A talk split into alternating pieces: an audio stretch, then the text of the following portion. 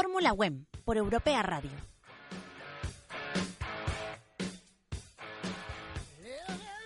Buenas tardes y bienvenidos al primer programa de Fórmula WEM en Europea Radio, programa donde podrán informarse de toda la actualidad del motor. A mi lado me acompaña Luis Miranda, buenas tardes. Hola Tamara, buenas tardes y hola a todos chicos. Emocionado desde luego, emocionado, pero sobre todo preparado y listo ya para ir con la información. A mi otro lado, Roberto Juárez, buenas tardes. Hola Tamara, buenas tardes. Un saludo a todos los que nos escuchan y pues muy feliz ¿no? de, tener este primer programa. No sé ustedes qué piensen, pero pues, muy contento, la verdad. Y al otro lado del cristal, Federico Titoni. Buenas tardes.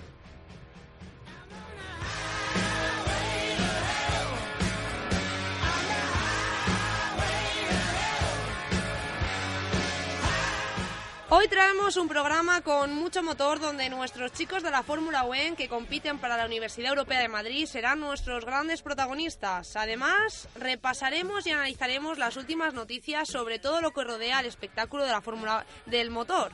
Eh, contaremos con la ayuda de Jesús, Jesús Álvarez, que nos contará cuáles son las opciones de esta temporada para Fernando Alonso, si el McLaren Honda se ha puesto las pilas y cómo puede llegar a aumentar el rendimiento con las mejoras introducidas por la marca nipona. Así que no perdemos más el tiempo y arrancamos. La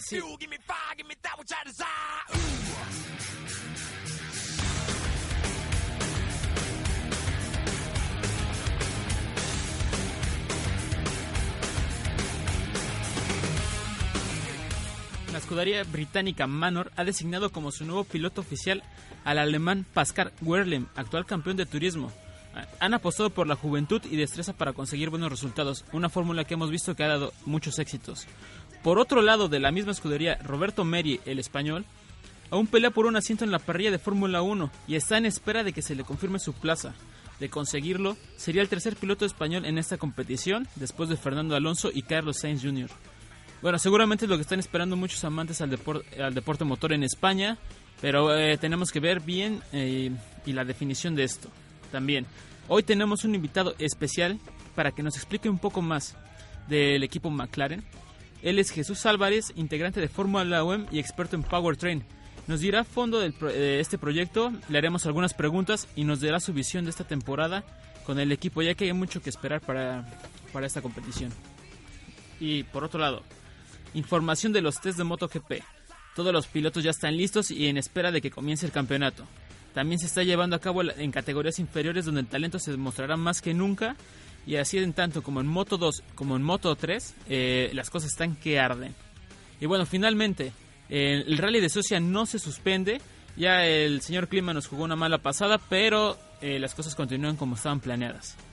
Y bueno, al ser el primer programa tenemos la exclusiva de Fórmula WEM. Hablaremos de qué trata, de lo que realizan los chicos, de sus resultados, noticias, actualidades y planes a futuro. Por supuesto, tenemos una entrevista con un integrante, su nombre es José Luis Juan Luis Carrasco y nos dirá acerca del proyecto más a fondo.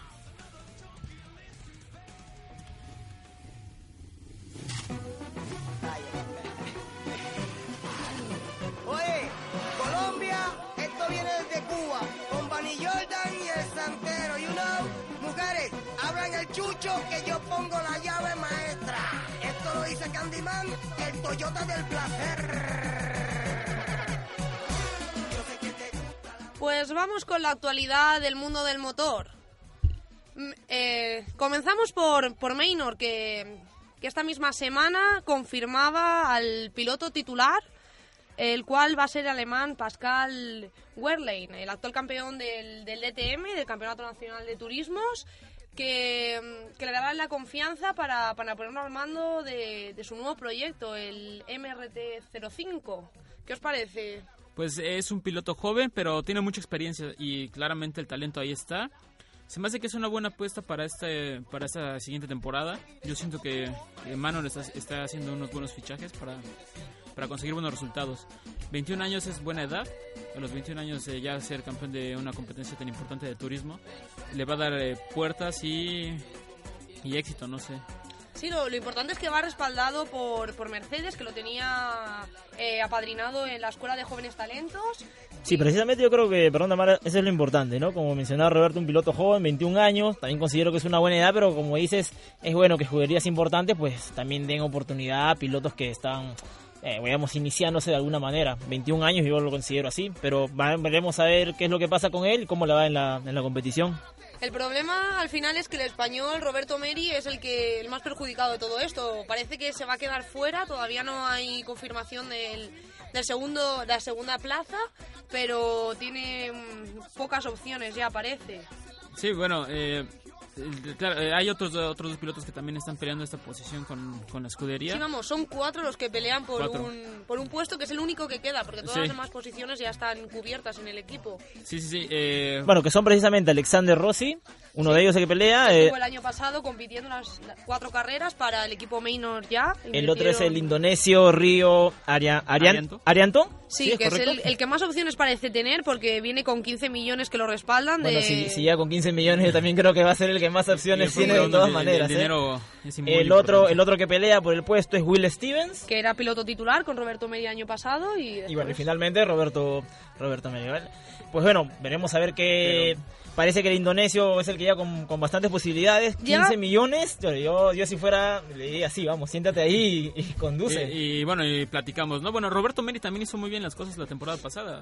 A ver, Roberto Meri está entre las opciones a, a nivel competitivo. El- lo que pasa, el problema es el dinero que han puesto una cantidad mínima de 8 millones que necesitan para, para que el segundo piloto invierta y Roberto no llega, llega a los 7 millones y, y le cuesta ya. Entonces ahí creo que va a estar la gran pugna, va a ser eh, por el dinero.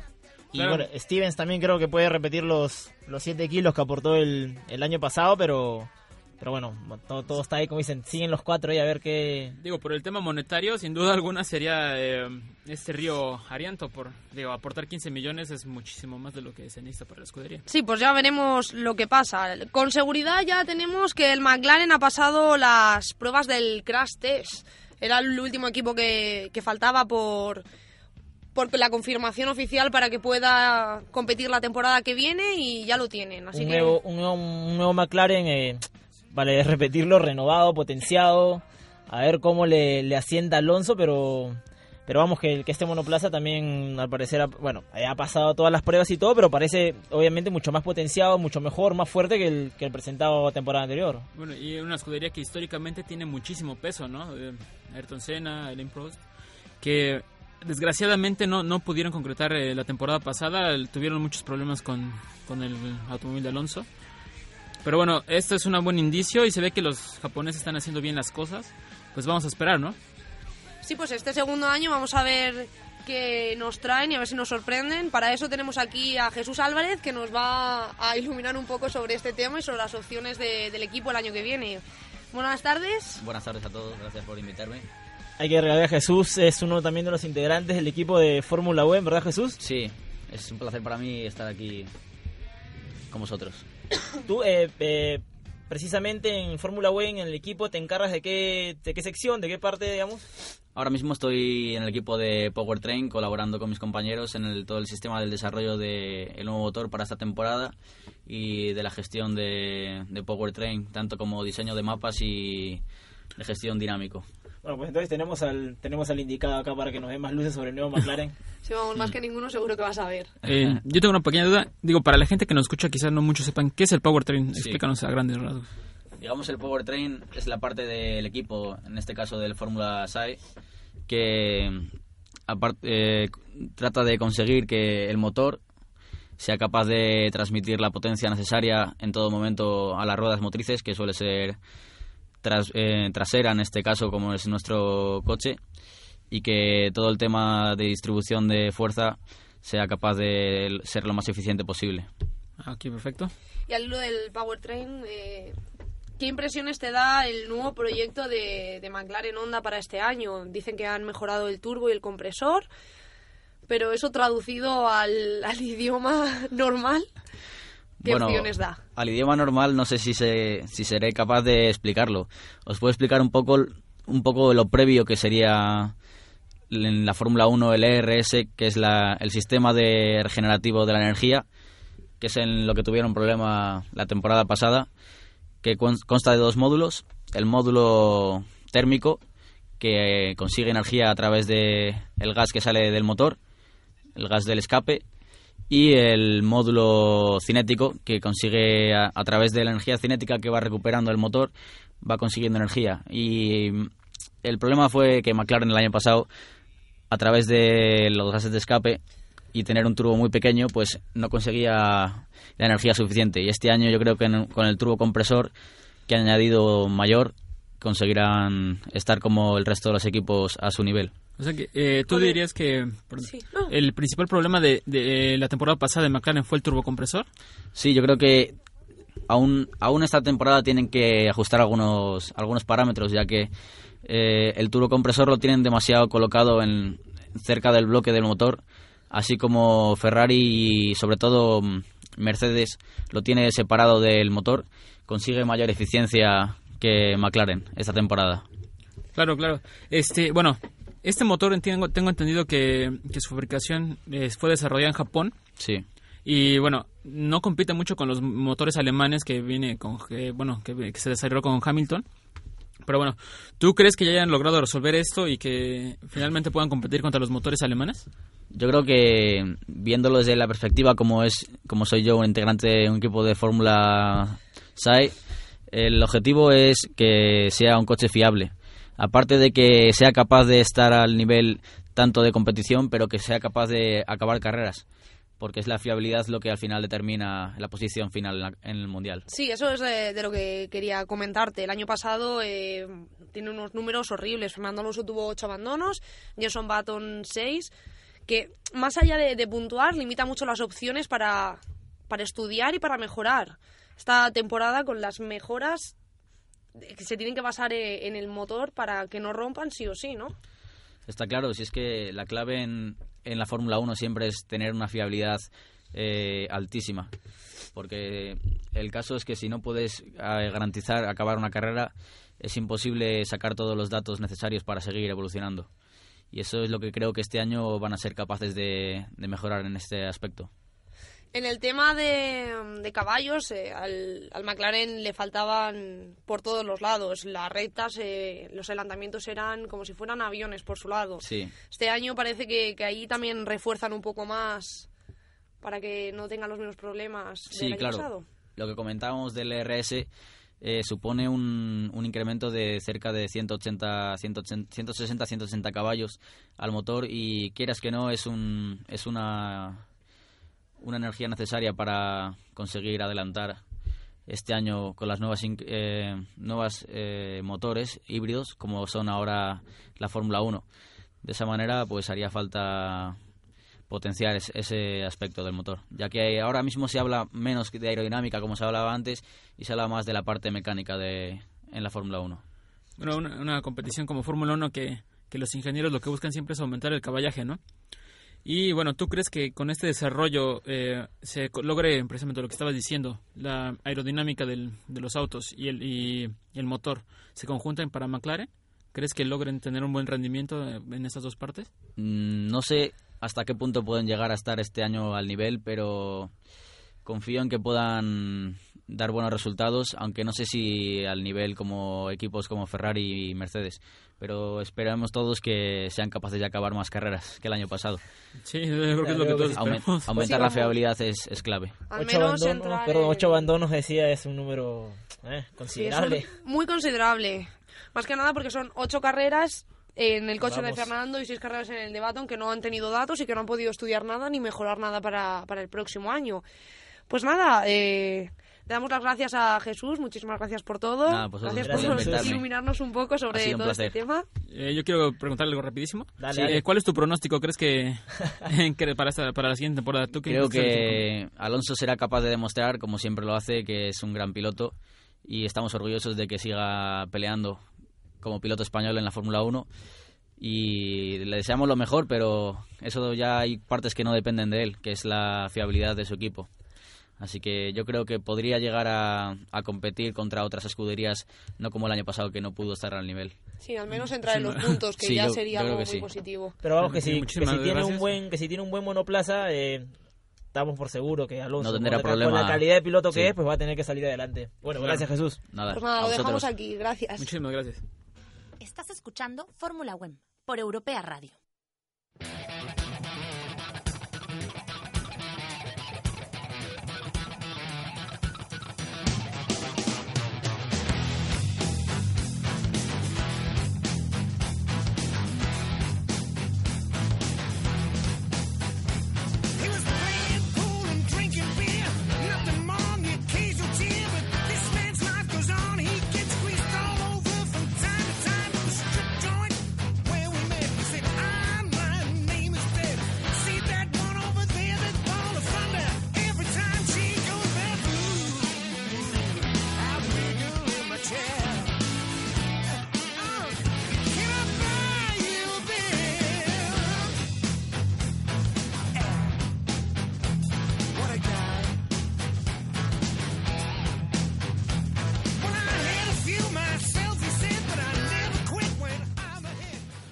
Cambiamos de tercio, vamos ahora con las motos. Este, esta semana se celebran los test aquí en Chesta, aquí cerquita, en la Comunidad Valenciana. Eh, Moto 2 y Moto 3 con las pruebas, tras la semana pasada de, de MotoGP en Sepang. En Moto 2, Zarco sigue dominando. Parece que, que esta, esta temporada 2016 no, no va a haber cambio en la parte de arriba. Sí, parece que el francés va a repetir y por qué no, tal vez mejorarlos, mejorar sus tiempos de la temporada anterior, que bueno, que, que hizo, eh, bueno, que, que va- vamos a ver cómo, cómo le va precisamente, pero como dices, no, al parecer no tendrían eh, ahí a simple vista, a corta Sí. vista, cambios. No, Así no que- parece que, que este año vaya a cambiar la tónica de, de la dominación del francés. No, parece ser que ya tiene muy bien estudiados a sus rivales y sobre todo los circuitos en los que van a, a correr, ¿no? Y bueno, en MotoGP, eh, las cosas que, bueno, las pruebas que ahí van, pero muchos esperan este que esto siga, ¿no? Sí, bueno, en los españoles, Viñales terminó quinto, eh, no, séptimo que diga, Sí. y Xavi Viergues terminó quinto. Es la, la máxima representación que tenemos en, en Moto 2, a ver si este año al menos rascamos algún subcampeonato o algo, porque lo que nos tienen acostumbrado era títulos y más títulos. Bueno, vale, eso, eso en moto. Después Moto 3, vamos con, con Joan Mir, que terminó segundo, muy muy cerquita de, de Binder. Eh, los demás, Jorge Navarro octavo y Juan Fran Guevara decimosexto. Bueno, Ahí- los, los pilotos españoles que ahí están peleando y en, la- en las tres categorías eh, superiores que hay de este deporte y, y esperar a que consigan buenos resultados, ¿no? Bueno, presencia, presencia y nada, a ver cómo, le- cómo les va y si mejoran al menos, eh, bueno, sí, por, lo- por, por el lado de, de- decía, por el lado de Moto 2, a ver si Xavi eh, y este Isaac mejoran sus tiempos y nada, por el Moto 3 de igual manera con, con Navarro y Juan Fran. Pues sí, a ver, a ver si se parece un poquito a lo de MotoGP. Bueno, vamos con el Rally de Suecia. Muchos han especulado estos días sobre si se cancela, sobre si no se cancela. Bastantes Ayer- molestias también por el lado de unos pilotos. Sí, sí, porque ya no se habla solo de- del espectáculo, sino de la seguridad. Ayer eh, la FIA comunicaba que finalmente sí que rally. Empezaba esta mañana a las 9 menos 10 con muchas eh, declaraciones en contra. Aquí tenemos lo que ha dicho, eh, lo que decía ayer Oyer.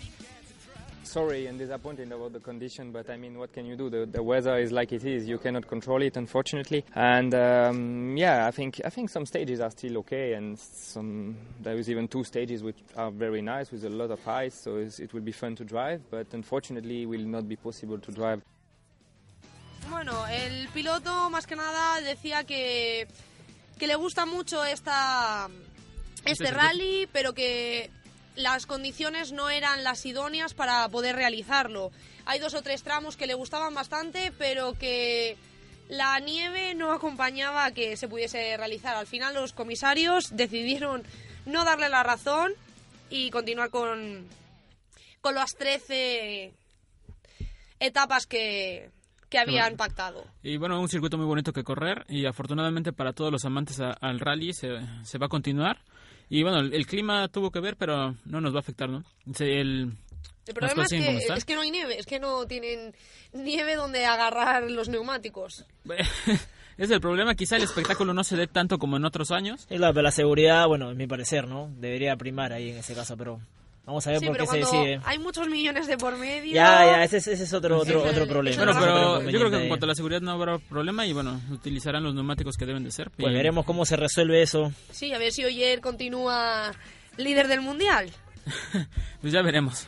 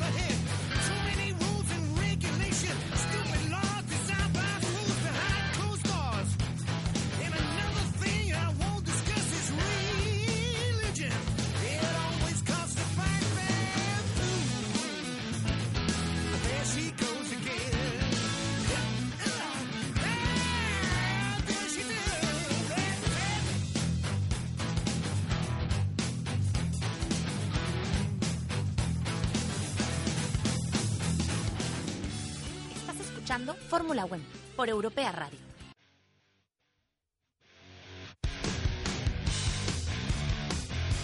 Pues continuamos y ahora pasamos a la actualidad de FUEM, el Club del Motor de la Universidad Europea. Lucho, ¿qué nos traes hoy? Así es, eh, Tamara. Bueno, por ser el primer programa, igual vamos a hacer un poco de presentación, introducción. Y yo te pregunto a ti y a Roberto, ¿qué pasa si les digo que tienen la posibilidad de diseñar, fabricar y competir con su propia monoplaza? Estaría muy bien, ¿verdad? Vamos, que yo me apunto. Ese sería mi sueño. Yo creo que por eso los tres estamos aquí. Si es, si, es, si es tu sueño y tú te apuntas, pues, pues ya está. Simplemente tienen que contactar con los chicos del Fórmula One, que precisamente eso es lo que hacen. Diseñar, fabricar y competir con su propia monoplaza en ya una conocida competencia que se llama Fórmula Student. Ellos, para la redundancia, compiten con universidades de todas partes de otras partes de Europa. Y bueno, para ello también es que vamos a hemos conversado más a fondo con Juan Luis Carrasco. Él es eh, uno de los miembros del equipo de, Fórmula One que nos va a contar más a detalle, pues quiénes son estos chicos, cuáles son sus proyecciones, sus objetivos, cuál es también ahorita su, su actualidad, las competencias a las que han clasificado, cuáles no. Y bueno, eh, tenemos esa entrevista con Juan Luis. Vamos a escucharlo. Muy bien, ah, nos acompaña ahora Juan Luis Carrasco. Él es del equipo de Fórmula One y precisamente está acá para contarnos un poco eh, de qué va el proyecto, de qué trata exactamente. Hola Juan Luis y bienvenido. Hola, muy buenas, ¿qué tal? Pues bueno, para ponernos al tanto al día nosotros, no tanto, pero también los que nos oyen sobre todo, es contarles de qué trata el equipo de Fórmula One concretamente. Son un grupo, bueno, tengo entendido numeroso, más o menos creo que de 80 personas, y concretamente qué es lo que hacen. Bueno, pues en el equipo realmente lo que hacemos es desarrollar un prototipo de, de un vehículo y lo que la finalidad del equipo en sí es poner en práctica lo que aprendemos en las aulas, la ingeniería y todo esto, llevarlo a la realidad y luego, una vez que hemos desarrollado el prototipo, competimos con él en distintas competiciones a nivel internacional. Ok, vale, Cuando te refieres a un bueno, el vehículo, sí, te digo que es un monoplaza, ¿verdad? Monoplaza que ustedes mismos diseñan y fabrican además. Exactamente, vamos basándonos en los diseños de ediciones anteriores, pero siempre se, rea- se realiza un diseño nuevo y un vehículo nuevo. Ok, vale. Eh, digamos, el grupo lo conforman alumnos, tengo entendido, de distintas especialidades, ¿verdad? Eh, el objetivo, como me decías, era mejorar el prototipo del año anterior para a su vez este, luego competir en los distintos torneos y hay. Tengo entendido que compiten en el Fórmula Student. ¿Puedes explicar un poco de qué va el Fórmula Student? Bueno, pues la Fórmula Student es una competición que nació hace unos 30 años en Estados Unidos bajo el nombre de Fórmula SAE y luego se trajo a Europa bajo el nombre de Fórmula Student.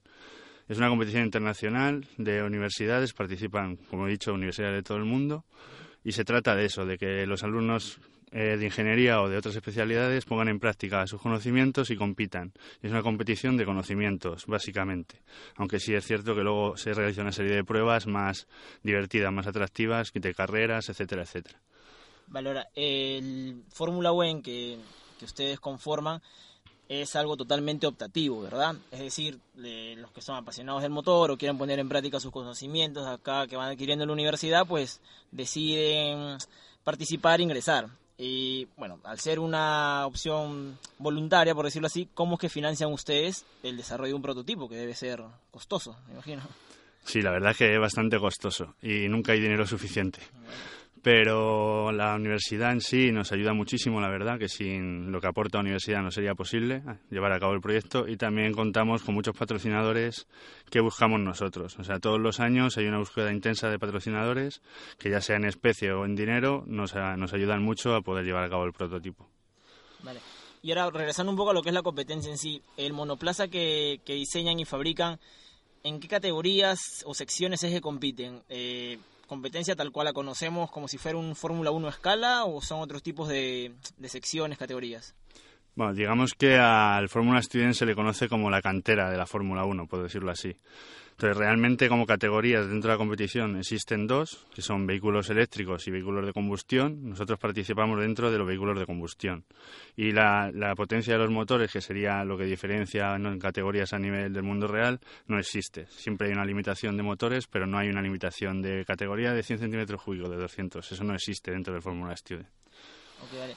¿Y a qué torneos ya han participado y este año tienen como miras a, a participar otra vez? Bueno, pues hemos participado, solemos participar tanto en Silverstone, en el Reino Unido, como aquí en España, en Montmeló. Este año estamos pendientes todavía de ser aceptados tanto en Silverstone como también en Alemania y en Austria, que estamos probando para ir a nuevos sitios, y sí hemos sido aceptados en Italia. Así que este año de momento seguramente vamos a Italia y a Montmeló. Bueno, bien. Ahora, el- digamos, las puertas del Fórmula del Fórmula One están abiertas siempre para todo el que quiera entrar, apoyar y, bueno, y, dedicarse un poco a esto también. Sí, o sea, nosotros en el equipo bueno, tenemos muchas necesidades de todo tipo de, de especialidades o de, bueno, sí, de estudios y no solo puedes tener la intención de echar una mano o quieres hacer un trabajo y tal y estamos abiertos siempre a que la gente cuente con nosotros para realizar los trabajos de la universidad y que nos sirva a nosotros de ayuda y sobre todo para que se nos vea, ¿no? En el tiempo que tú ya tienes en Fórmula en Fórmula más allá de las competencias del torneo y tal, digamos ya en lo personal, ¿qué crees que puede ser lo más provechoso que alguien eh, para alguien que decide entrar al equipo puede pueda conseguir? Bueno, yo creo, desde mi, experiencia personal, para mí lo más provechoso ha sido tener que llevar a cabo proyectos o cosas eh, sin, no voy a decir sin la ayuda de nadie, porque nos ayudamos entre todo el equipo, pero sí que te tienes que buscar, tú las- te tienes que sacar las castañas del fuego, ¿no? Y eso sí que durante la vida universitaria quizá no te enfrentas a ello hasta que te encuentras con proyectos así más reales y que realmente llevan a un producto final, ¿no? Por decirlo así. Vale, tú ahorita sigues, eh, digamos, ¿en qué sección apoyas o apoyas un poco en todas las secciones para o sea, conocer un poco de tu trabajo puntualmente? Vale, yo, como dijiste al principio, bueno, el año pasado fui team leader, este año estoy un poco de ayudante del team leader, por decirlo así, como de consejero, y llevo la parte de tesorería, de la parte de finanzas del equipo, y también ayudo a nivel técnico, pues sobre algunas preguntas, los conocimientos que puedo aportar, estoy ahí siempre. Y bueno, ya para concluir simplemente invitarías a todo aquel que te está escuchando ahorita, alumno acá de la Universidad Europea, que nada, si quiere echar una mano, bienvenido, ¿verdad?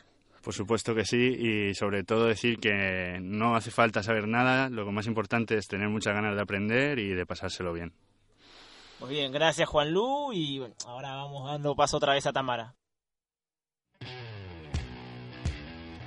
Pues muchas gracias, Juan Luis. Aquí seguimos y ahora vamos a, con la agenda de esta semana. Sí, Tamara, te cuento, mira, este martes y este miércoles precisamente el equipo de Fórmula One va a estar pues en el Palacio de los Deportes, ahí, eh, precisamente en una, en una campaña de mi empresa, donde van a estar eh, con otras eh, pequeñas y medianas, con otras pymes, mejor dicho, pues mostrando el proyecto y tratando de dándole ahí un poco de visibilidad y eso. Va a estar muy bueno, así que si quieren darse una vuelta por ahí, martes y miércoles. Perfecto, por ahí estaremos. Pues sí, allí habrá que ir. Y después, en el motor eh, Fórmula 1, hay que apuntar eh, 22, del 22 al 25 de, de febrero, los test de Fórmula 1 que se harán en el circuito de Barcelona de 9 a 5 de la tarde. Pueden comprar sus entradas en la página web de Mon- del circuito de Montmeló y asistir a ver al, el nuevo McLaren Honda. En MotoGP se, se van hasta Australia, Phillip Island, del 17 al 19 de enero. Y Moto 2 y Moto 3 mañana será el último día de pruebas en Cheste. Muy interesante todo lo que viene en Fórmula 1 y bueno, Listo chicos, bueno, nos vemos el otro viernes entonces, recuerden, 5 de la tarde por Europea Radio, Fórmula One, Tamara, nos vemos el otro viernes. Nos vemos la semana que viene, muchas gracias. un saludo y un placer compartir micrófono con ustedes. Hasta luego, gracias por escucharnos.